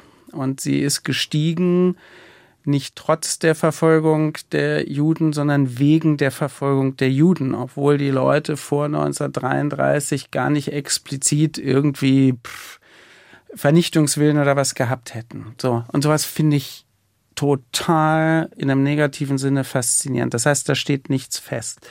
Und dieses Phänomen, ich nenne das Shifting Baselines, wir haben sozusagen nicht den Festhaltepunkt, sondern wir merken nicht, wie wir uns verändert haben. Wir merken nicht, dass wir vor zwei Wochen noch der festen, genau gegenteiligen Überzeugung gewesen sind, glauben, man hat das schon immer gesagt. Das ist jetzt etwas, was ich mit Bedrückung sehe innerhalb dieser zwei Monate äh, äh Zeit des Krieges auf der Ebene der Wahrnehmung, auf der Ebene der Sprache und auf der Ebene der politischen Optionen. Und in diesem Verlauf dieser zwei Monate hat es eine immer stärkere Verengung des Handlungsspektrums auf die Waffenlieferung gegeben. Mit einer und das ist logisch, wenn sowas sich so verengt, sozusagen einer Logik der permanenten Steigerung und einer Nicht-Hinterfragung, ob nicht darin selber eine Eskalationsdynamik liegt, die zu dem unguten Fortgang des Krieges eher beiträgt. Ein, wie auch immer, ein Ende des Krieges oder eine Unterbrechung eher unwahrscheinlicher macht und darüber hinaus die Problematik der Entgrenzung immer mit sich trägt. Und wenn ich es jetzt mal ganz tief legen würde, dann würde ich sagen, habe ich diesen Brief nur deswegen unterschrieben, weil mir diese Dimension, dass es auch was anderes gibt als die Steigerung von Waffenlieferungen und besonders dann geben muss, wenn es tatsächlich um Krieg und Frieden und so weiter geht, das ist mir unterbelichtet in der Diskussion und deshalb finde ich diesen Brief total sinnvoll. Aber gelesen hast du ihn vorher? Also du hast nicht nur gesehen gegen Waffenlieferung, du hast. Ja, ich habe sogar, ich kann sogar sagen, es gab eine erste Fassung des Briefes, den ich nicht unterschrieben habe, und dann gab es einen zweiten, der, glaube ich, sehr stark auf den Einfluss von Reinhard Merkel zurückgeht, Rechtsphilosoph, den ich sehr schätze. Und wo ja eigentlich nochmal auch aus einer rechtsphilosophischen Sicht gesagt wird, dass eine Eskalation hin zu einer nicht mehr Kalkulierbarkeit, auch im Sinne des Schutzes der potenziellen Opfer, also dass man da eine Grenze einziehen muss. Und das Argument leuchtet mir total ein. Und äh, deshalb also, habe ich da unterschrieben. Ich finde es übrigens mal ganz nebenbei gesagt, im Inferno der Diskussion, die das jetzt erzeugt hat, finde ich total super, äh, weil das ist eine Debatte, die haben wir in den letzten Wochen nicht geführt und ich finde die sinnvoll. Ja, also im, Inf im Inferno der jetzigen Diskussion.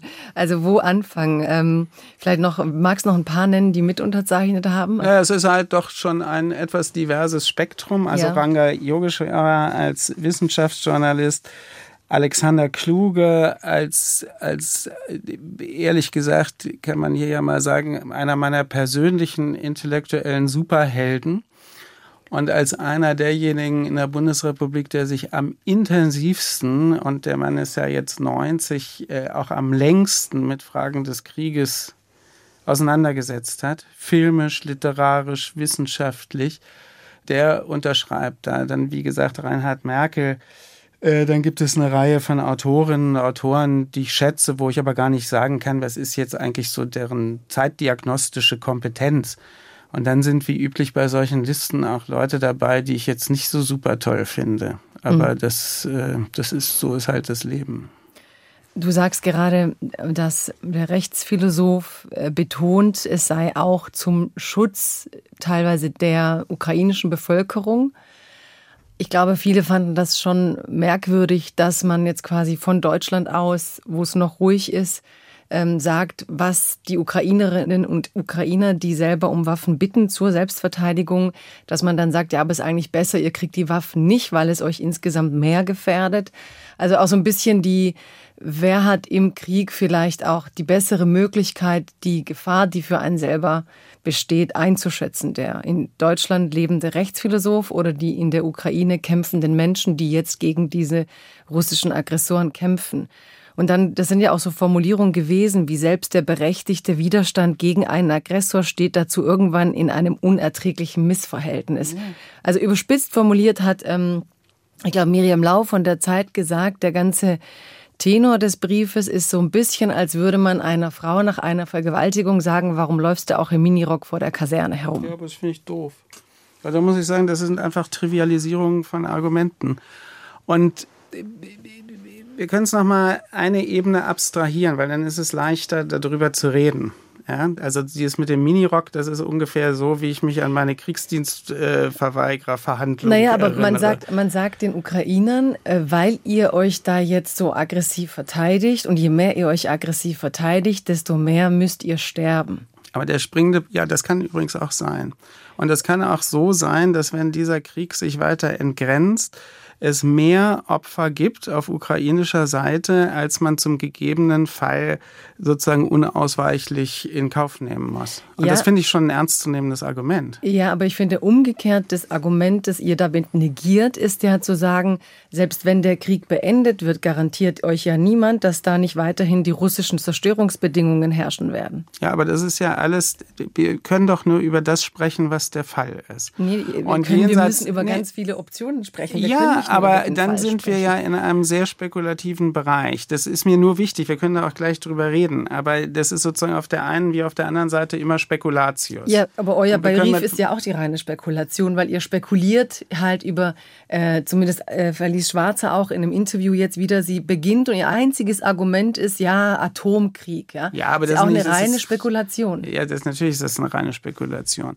Aber lass mich noch mal einen, einen Schritt zurückgehen.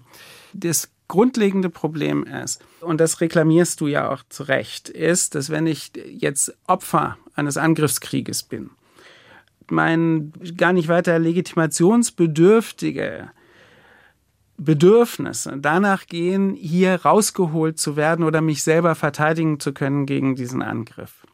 Meine Angehörigen schützen zu können, was auch immer. Das bedarf überhaupt keiner Legitimation, ist auch nicht verhandlungsfähig. Das ist einfach so.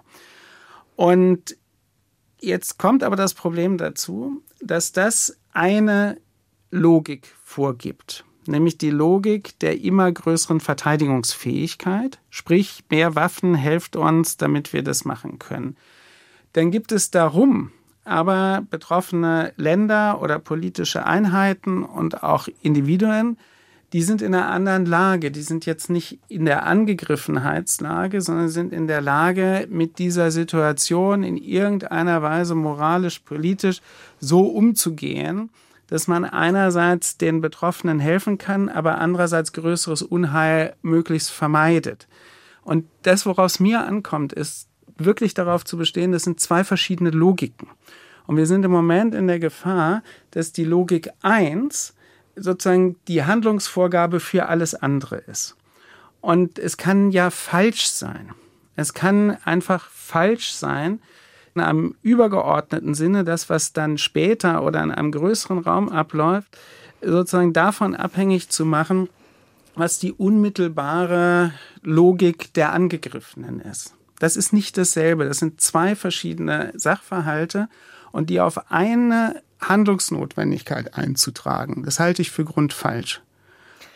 Ja, ich finde, dass du dich da herausredest auf ähm, genau die Art und Weise, die ich habe ja letzte, den letzten Podcast auch unter anderem mit ähm, Katja Petrovskaya, Juri Andruchowitsch und Timothy Snyder gemacht, der aus meiner Sicht zu Recht beobachtet, dass wir in so einer Illusion der Unschuld in Deutschland immer wieder argumentieren bei solchen Momenten, denn man möchte sich eben nicht in so einem Krieg beteiligen müssen. Und gerade diese beiden Logiken, die du da beschreibst, ne? einerseits habe ich die Verteidigungslogik des betroffenen Volkes, und andererseits muss ich aber irgendwie eine höhere moralisch-ethische äh, Logik fahren. Nee, das ist nicht ethisch-moralisch, das ist praktisch. Nee, das ist eine Mischung aus ethisch-moralisch, die aber sehr krasse praktische Folgen hat. Und genau diese Trennung, ähm, die finde ich problematisch an diesem aber Brief, weil, weil, lass mich auch kurz zu Ende erklären, bitte, dass wenn du dann da oben das ähm, gestattest, ja, dass wir halt eben sagen, ja, weil wir das irgendwie ein höheres Ziel haben, nämlich Frieden, weniger Aufrüstung, das sind alles legitime Ziele, die ihr da verfolgt. Nur ob sie die richtigen Maßnahmen sind angesichts eines Aggressors, und das ist auch, was mir in dem Brief fehlt, ähm, das putinsche Weltbild ist eigentlich ausreichend dokumentiert. Also er ähm, hat sehr deutlich die letzten Jahre seine Ziele benannt, nämlich äh, die Aufteilung der Welt in Geosphären. Ihm reicht die Ukraine als solche nicht. Die äh, Ukrainer sind für ihn keine eigenständige Bevölkerungsgruppe, sondern Russen. Und wenn sie diesen Krieg verlieren, dann sagen die Ukrainer selbst, sind wir versklavt. Also er wird dann mit denen tun, was er richtig findet, was er jetzt schon mit den belagerten Gebieten tut. Er deportiert Kinder, er bringt sie weg, er vergewaltigt Frauen, um diesen Menschen die Botschaft zu schicken, ähm, wie auch im ehemaligen Jugoslawien, also Vergewaltigung als strategisches Einschüchterungsmittel.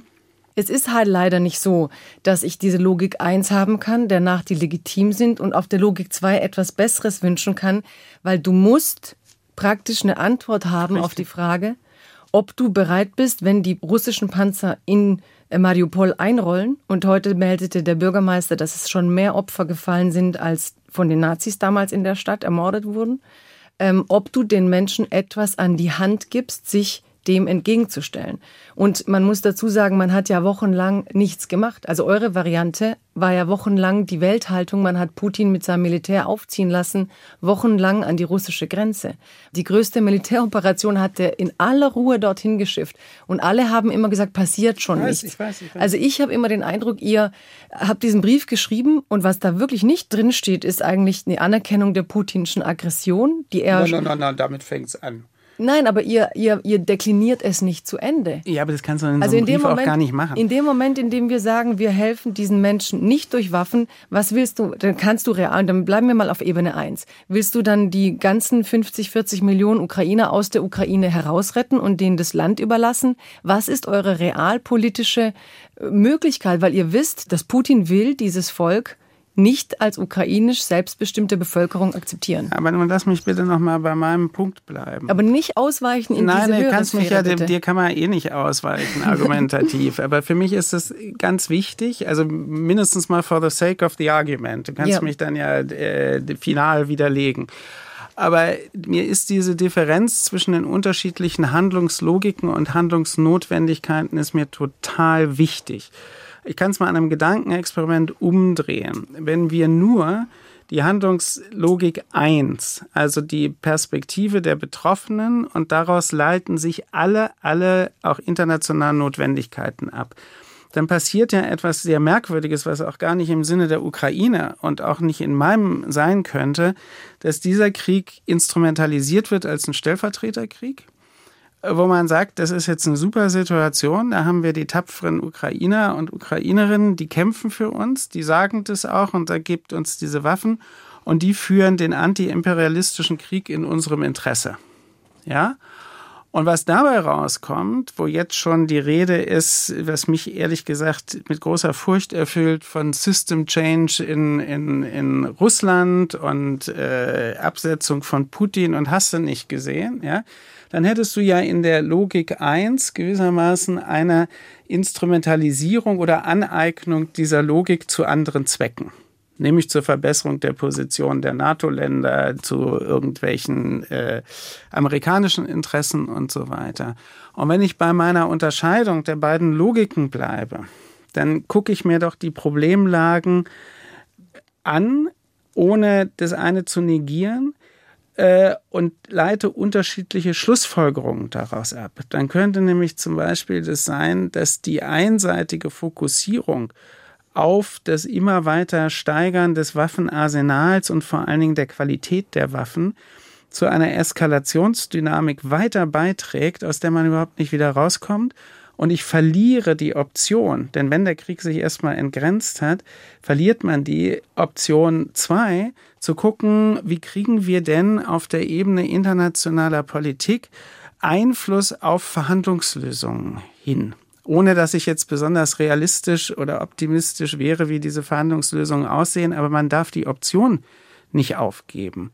Und letzter Punkt, denn da darfst du wieder ganz lange reden.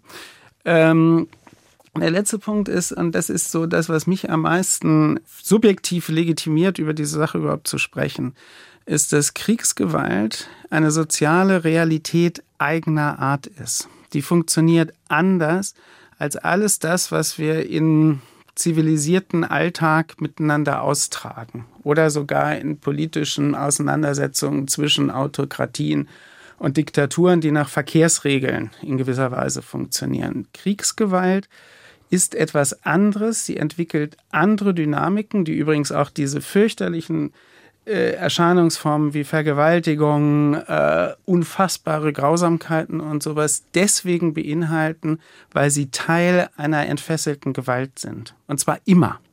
Ja?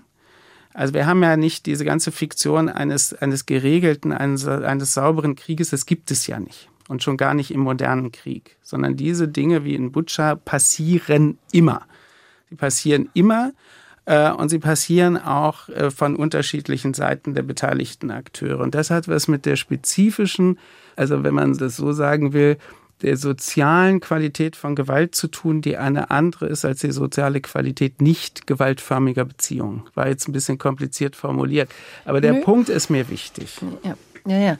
Was sind eigentlich Intellektuelle und was ist das? Warum dürfen die reden? Also finde ich alles interessant. Warum mischen wir uns überhaupt ein? Ich meine, wir sind beide nicht Militärstrateginnen oder Strategen und trotzdem finde ich wichtig, dass wir die Argumente austauschen, gerade weil das so viel ähm, Turbulenz und, und so heftige Reaktionen ausgelöst hat. Worin ich dir schon recht gebe, im ersten ist, dass es genauso möglich sein muss, diesen Wunsch, die Waffen nicht zu liefern, ähm, vorzubringen, ohne dafür geächtet zu werden oder in irgendeiner Form aus dem Diskurs rausgebracht zu werden. Ich glaube tatsächlich aber, dass es in diesem Brief mehr die Problemlage war, die Qualität des Briefs. Also, dass er einfach sehr viele Probleme nicht benennt, sondern einfach sagt, besser keine Waffen liefern. Und damit ähm, fängt man sehr schnell so eine Stimmung ab, macht den Menschen noch mehr Angst, denn natürlich haben alle Länder dieser Welt Angst, im atomaren Zeitalter plötzlich einen Weltkrieg zu führen.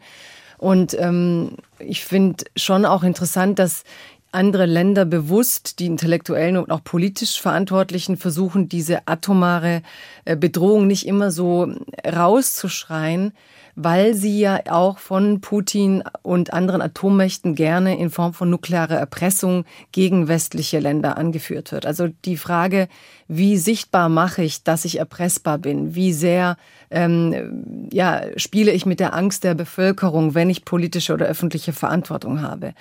Dann zu deinen Argumenten. Also ich glaube, wir müssen darüber reden, Waffen ja oder nein. Und ähm, ich glaube, dass man aber sehr viel darüber diskutiert hat im Gegensatz zu dir, weil Deutschland hat ja über mehrere Wochen länger gebraucht als andere Länder, die auch Angst haben vor einem Atomkrieg, die sich aber entschieden haben, die Waffen zu liefern, die der Ukraine wirklich helfen. Und wenn sie diese Waffen ja nicht bekommen hätten, wäre dieser Krieg im Moment vielleicht schon vorbei und Russland hätte ihn gewonnen. Und ob Russland verhandeln würde, wenn sie den Krieg gewonnen haben. Das ist wahrscheinlich nicht zu vermuten, gerade wenn man die Ziele von Putin kennt. Und es erklärt auch, warum Nachbarländer von Polen bis Estland sehr nervös sind, weil Putins Großfantasien eines großen Russlands und eine Wiederherstellung seines Imperialismus eigentlich gegeben sind. Aber dein großes Argument ist ja, dass wir jetzt quasi sagen, und das tun wir ja, Ukraine kämpft für uns alle, für unseren Frieden. Und das ist ein Stellvertreterkrieg.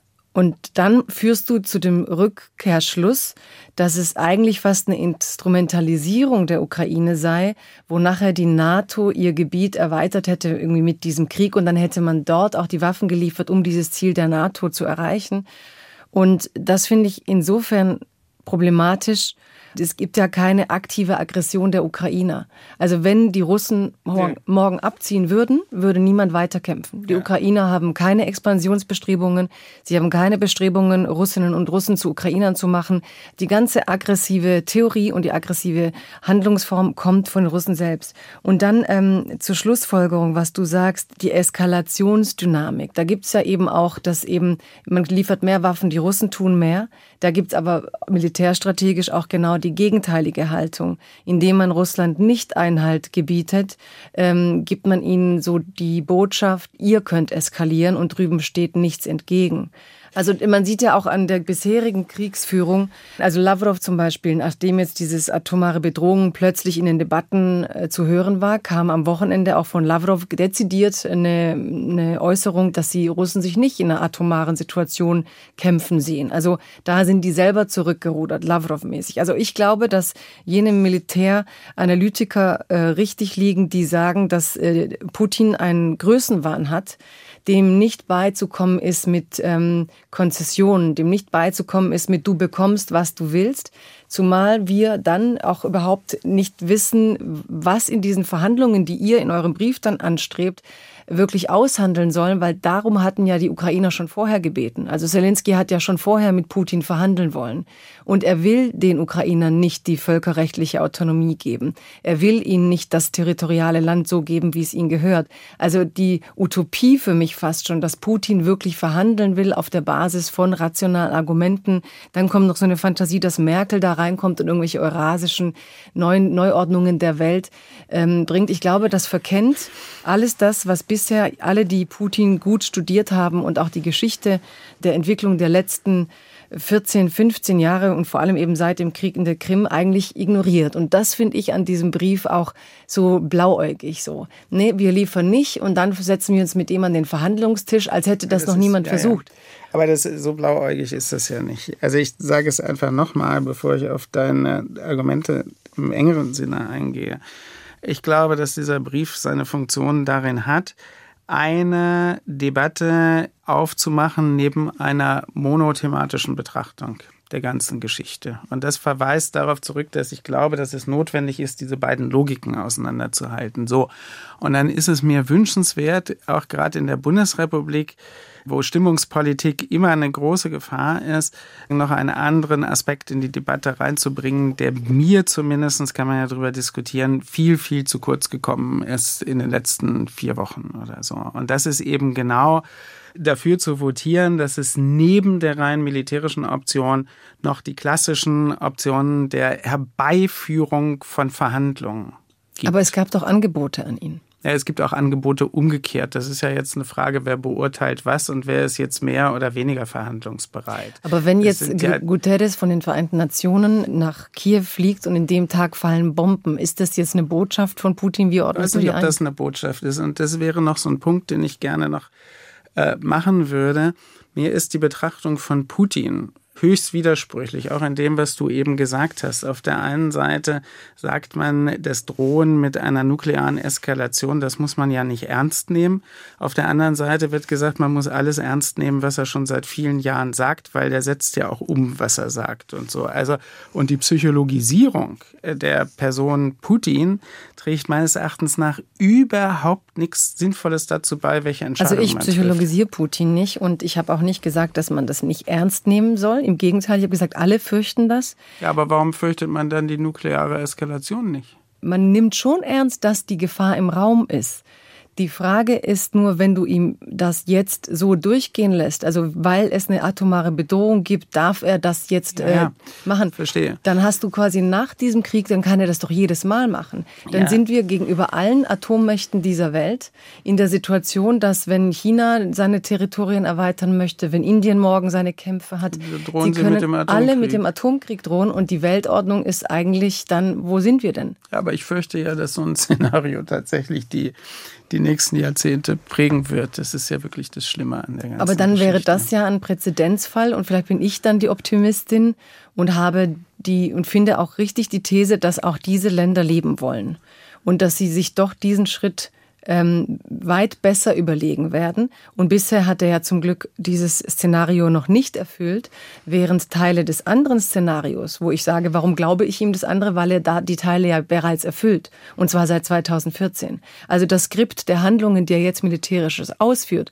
das hat er ja schon beschrieben. Das heißt, ich habe Belege dafür. Das ist keine Psychologisierung. Ich kenne den Mann nicht. Es gibt Belege, dass er eine Strategie hat und dass es ein äh, theoretisches Gerüst unter diesen Aber das wäre mir schon es wäre mir schon wichtig, auch gerade in der, in der Diskussion, die wir führen, dass man das zum Beispiel mal klar hat, weil mir geht in den meisten Einlassungen total auf den Keks diese Psychologisierung von Putin. Das kann ich verstehen, aber das ist, weil das trägt überhaupt nichts dazu bei, welche Entscheidung, die man fällt oder für die man votiert, die bessere oder die schlechtere Entscheidung ist. Es ist ja unerheblich, ob der verrückt ist oder nicht. Oder ja, aber damit gehst du jetzt weg vom Thema. Ich will, Nein, wirklich, ich will Hardline in deinem Brief, weil es ist, es tut mir schon physisch weh.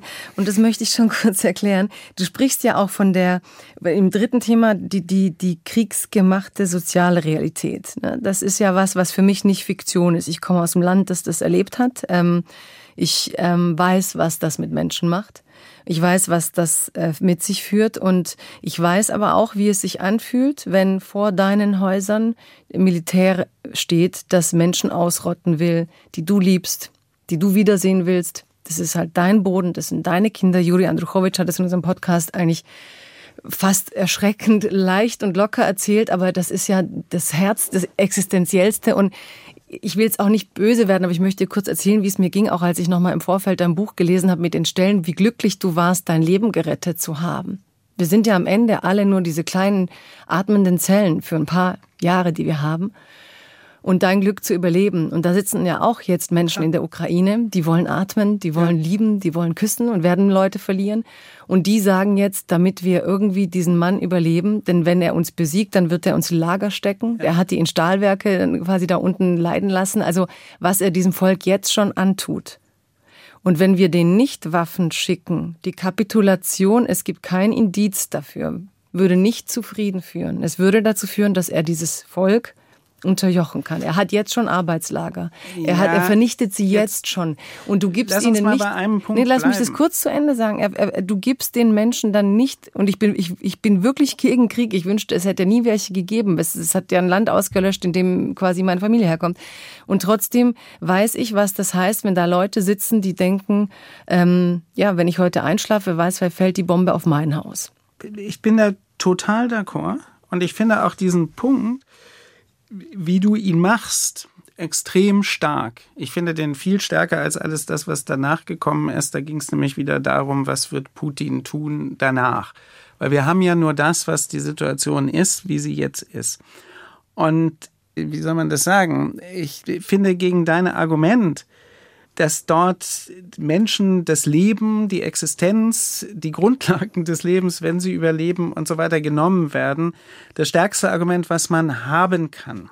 Und dagegen ist auch nichts einzuwenden. Da kann man sozusagen aus einer saturierten Position heraus, kann man dann nicht sagen, nee, das geht aber nicht, weil ich habe einen besseren Vorschlag. Das geht nicht. Aber das suspendiert nicht mein Argument der zwei unterschiedlichen Logiken oder möglicherweise sogar noch mehr Logiken, die es gibt. Dass das um möglicherweise das, was du als mm, Entgrenzung der Macht von Putin, wenn ich es mal so übersetzen darf, beschreibst, wie man das verhindert, Dafür gibt es ja möglicherweise mehrere Optionen, von denen wir noch gar nicht alle kennen, weil die Ereignisse überschlagen sich ja, es geht wahnsinnig schnell, es läuft anders, als man denkt und genau deswegen, weil Krieg immer anders läuft, als man denkt. Es gibt keinen einzigen Krieg der Weltgeschichte, der so gelaufen ist, wie die Akteure sich das gedacht haben. Und deshalb würde ich trotzdem darauf bestehen, wenn ich es jetzt wirklich mal auf der untersten Ebene, diesen Brief versuche, also das Motiv, dass ich diesen Brief unterschrieben habe, beschreibe, dann ist es mir einfach wichtig, nicht eine einzige Richtung der Debatte zu haben. Ich kann mich ja auch am Ende überzeugen lassen, dass diese Unterschrift vielleicht falsch gewesen ist. Das will ich noch nicht mal ausschließen. Wenn ich genug Diskussionen jetzt führe, äh, dann kann ich mich vielleicht davon überzeugen lassen. Aber egal, ob ich das tue oder nicht, ist auch die Debatte, die wir gerade führen, wichtig. Und sie ist deswegen wichtig, weil es neben dieser wie mir scheint, manchmal sogar ausgesprochen dummen Verengung des Spektrums des möglichen Handelns auf die reine militärische Eskalation, das scheint mir verschenkt zu sein, das scheint mir zu wenig zu sein lieber zu ventilieren, was gibt es für Möglichkeiten. Und weil der Punkt dann wahrscheinlich gleich kommt, ja, wie sehe denn so ein Kompromiss aus? Da würde ich sogar wiederum ganz defensiv sagen, ich bin jetzt nicht in der Position, jemandem vorzuschreiben, wie dieser Kompromiss aussieht. Mir geht es als Minimalmoral oder als minimales Ziel, geht es mir darum, eine Lücke in die scheinbar automatisch ablaufende Dynamik zu kriegen und ein Loch da reinzumachen, eine, eine Lücke aufzumachen, die wenigstens vielleicht dazu führt, dass man eine Woche einen Waffenstillstand hat oder irgendwas, eine Situation, wo man zum Luftholen kommt und Möglichkeiten anderer Optionen ventilieren kann. Das ist sozusagen das minimale Ziel, was man damit haben kann. Und das steht als Option neben der reinen Gewalteskalationslogik. Und das ist mir die ganze Mühe schon wert. Aber dann hätte ich dir gewünscht, dass du einen besseren Text gehabt ja. hättest, den du unterschrieben hättest und keinen, der ganz nah vorbeischrammt an einer Opfer-Täter-Umkehr. Denn egal was passiert, nicht. darf nicht irgendwie der Eindruck entstehen, die Ukrainer provozieren am Ende. Und das ist ja, ja auch so. Das ist, das ist ja eine böswillige ne, Es gibt zwei Stellen in dem Text, die eine habe ich vorgelesen, die das eben, äh, ne, selbst der berechtigte Widerstand gegen einen Aggressor steht dazu irgendwann in einem unerträglichen Missverhältnis. Und das ist ja schon schon. Aber das ist die rechtsphilosophische Position. Das ist ja sozusagen die Erwägung, an welcher Stelle ist was legitim. Ja, aber es wird gesprochen von einem Mensch, der im Frieden sitzt, in irgendwo in seiner Wohnung, wo er seine Ruhe hat, gegenüber Menschen, die halt gerade in einer Verteidigungssituation das, handeln kommst, müssen. Du kommst sozusagen automatisch auf meine zwei Logiken zurück.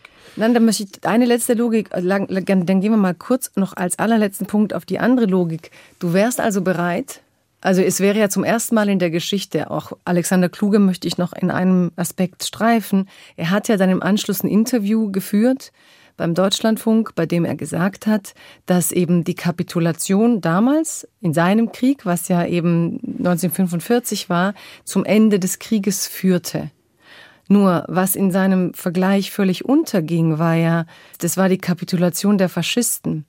Während wir hier einen Krieg haben, in dem die Menschen, die für Demokratie kämpfen, kapitulieren sollen gegenüber Faschisten.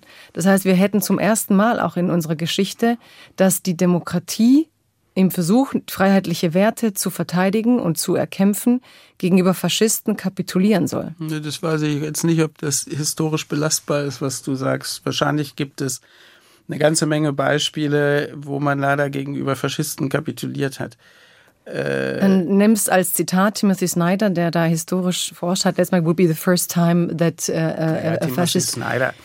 Ich mal, können wir mal off the record sagen, aber die ganze, das ganze Bloodlands-Buch, was er geschrieben hat und seine ganze Einschätzung dessen, was in der Region geschieht und zu geschehen hat, wie jetzt, kommt immer ohne die Berücksichtigung der Tatsache aus, was Krieg selber als soziale Handlung eigener Art produziert. Das war schon das große Problem bei seinem Buch, also diese ganze Analyse da über diese Region als Austragungsort von Kriegen. Er hat leider niemals berücksichtigt, dass Krieg etwas Eigenes ist.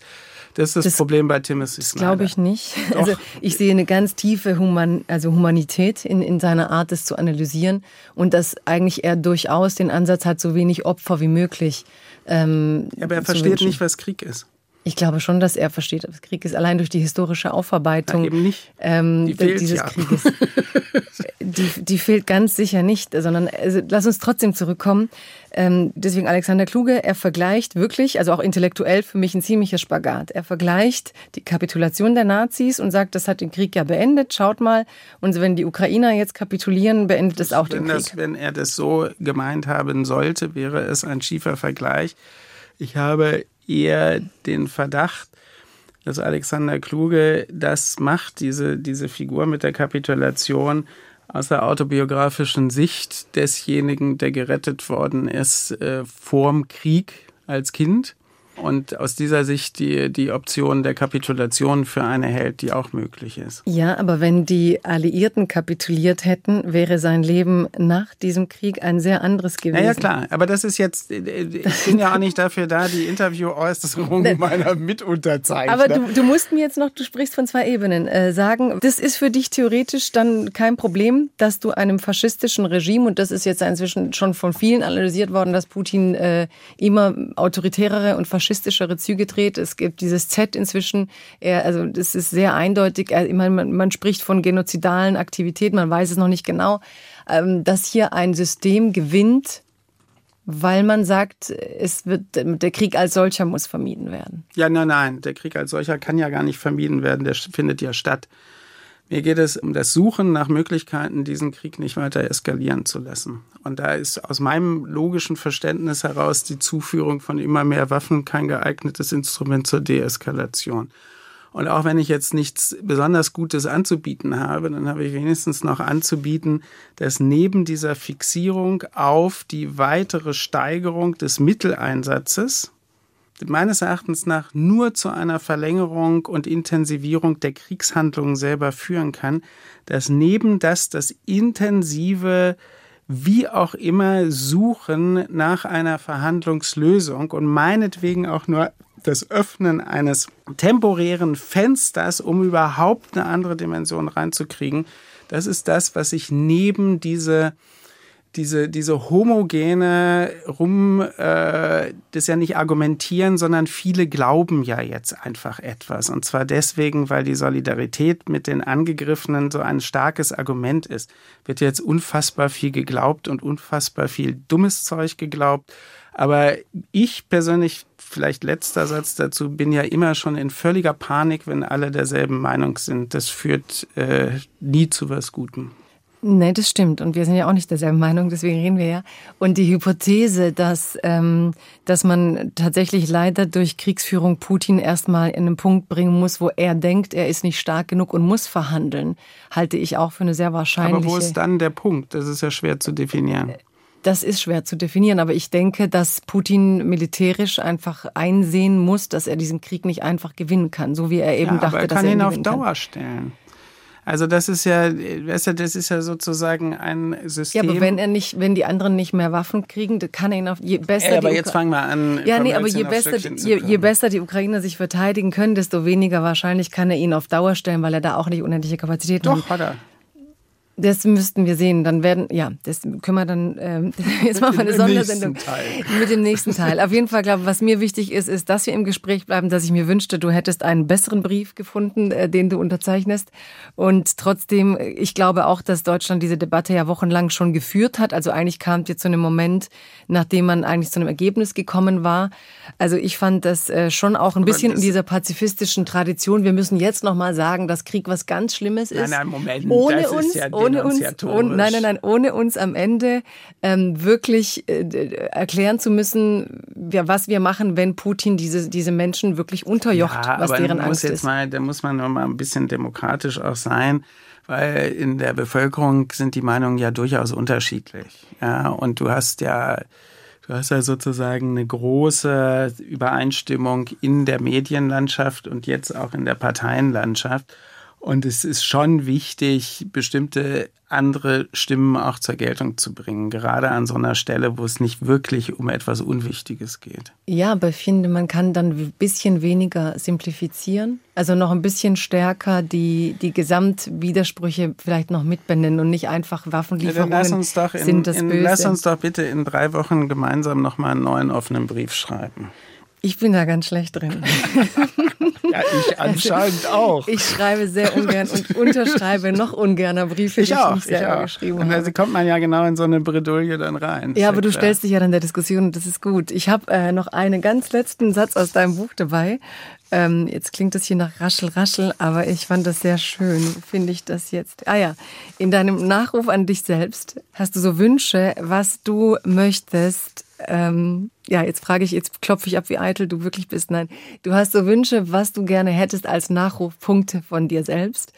Und einer war, den mochte ich ganz gerne, dass man schreiben soll, er war albern, unernst, interessant, anregend, aber nie banal. Gefällt dir das, ja? Hätte ich total gerne, dass das in meinem Nachruf steht. Warum hast du Angst vor Banalität? Äh, weil, weil, weil man eigentlich dabei unter seinen Möglichkeiten bleibt. Und warum unernst?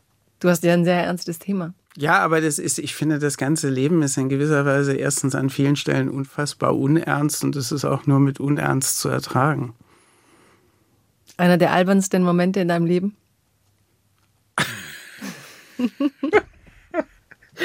also wenn ich jetzt mal was ganz perfides sagen würde, da ich mich gerade noch mal in den Ersten Weltkrieg eingelesen habe, dass das berühmte Schulbuch Auslöser des Ersten Weltkriegs, das Attentat von Sarajevo, ja unter anderem deswegen funktioniert hat, weil der Fahrer von Franz Ferdinand und seiner Gattin falsch abgebogen ist, bei dem Versuch der Korrektur den Motor abgewürgt hat, was dann dem Attentäter die Möglichkeit gegeben hat, äh, das Attentat erfolgreich durchzuführen. Das sind so absurde Episoden in der Weltgeschichte. Und meine große Befürchtung ist, Weltgeschichte funktioniert genau so. Und da kannst du dann sagen, das ist hoffnungslos, aber nicht ernst. Danke dir. Danke dir, Harald. Das war Harald Welzer bei Freiheit Deluxe. Schön, dass du da warst. Ja, vielen Dank. Danke, dass du da warst, wirklich. So, liebe Freunde von Freiheit Deluxe, das war Harald Welzer und ich hatte eigentlich gar nicht vor, mit ihm über Krieg zu reden. Ich wollte mit ihm eigentlich über die Welt reden, über ihn in der Welt, über uns in der Welt und wie wir eigentlich Gedanken so denken können, dass sie uns vielleicht äh, von heute auf morgen in eine etwas andere Fassung bringen. Jetzt ist es ähm, noch breiter geworden, die Welt noch dunkler, die Möglichkeit, sich zu ändern und die Welt zu verbessern, vielleicht noch schwieriger. Umso schöner finde ich, dass er da war. Ich hoffe, es hat euch Spaß gemacht und angeregt. Spaß gemacht hat es ja nicht nur. Angeregt, was hat er gesagt? Nicht banal, unernst, interessant. Ich glaube, das hat er einigermaßen erfüllt in diesen zwei Stunden. Ich hoffe, wir hören uns in 14 Tagen wieder, wenn es heißt Freiheit Deluxe. It's a new dawn, it's a new day. It's a new life for me. Freiheit Deluxe mit Jagoda Marinic ist eine Produktion des Hessischen Rundfunks und des Börsenvereins des deutschen Buchhandels.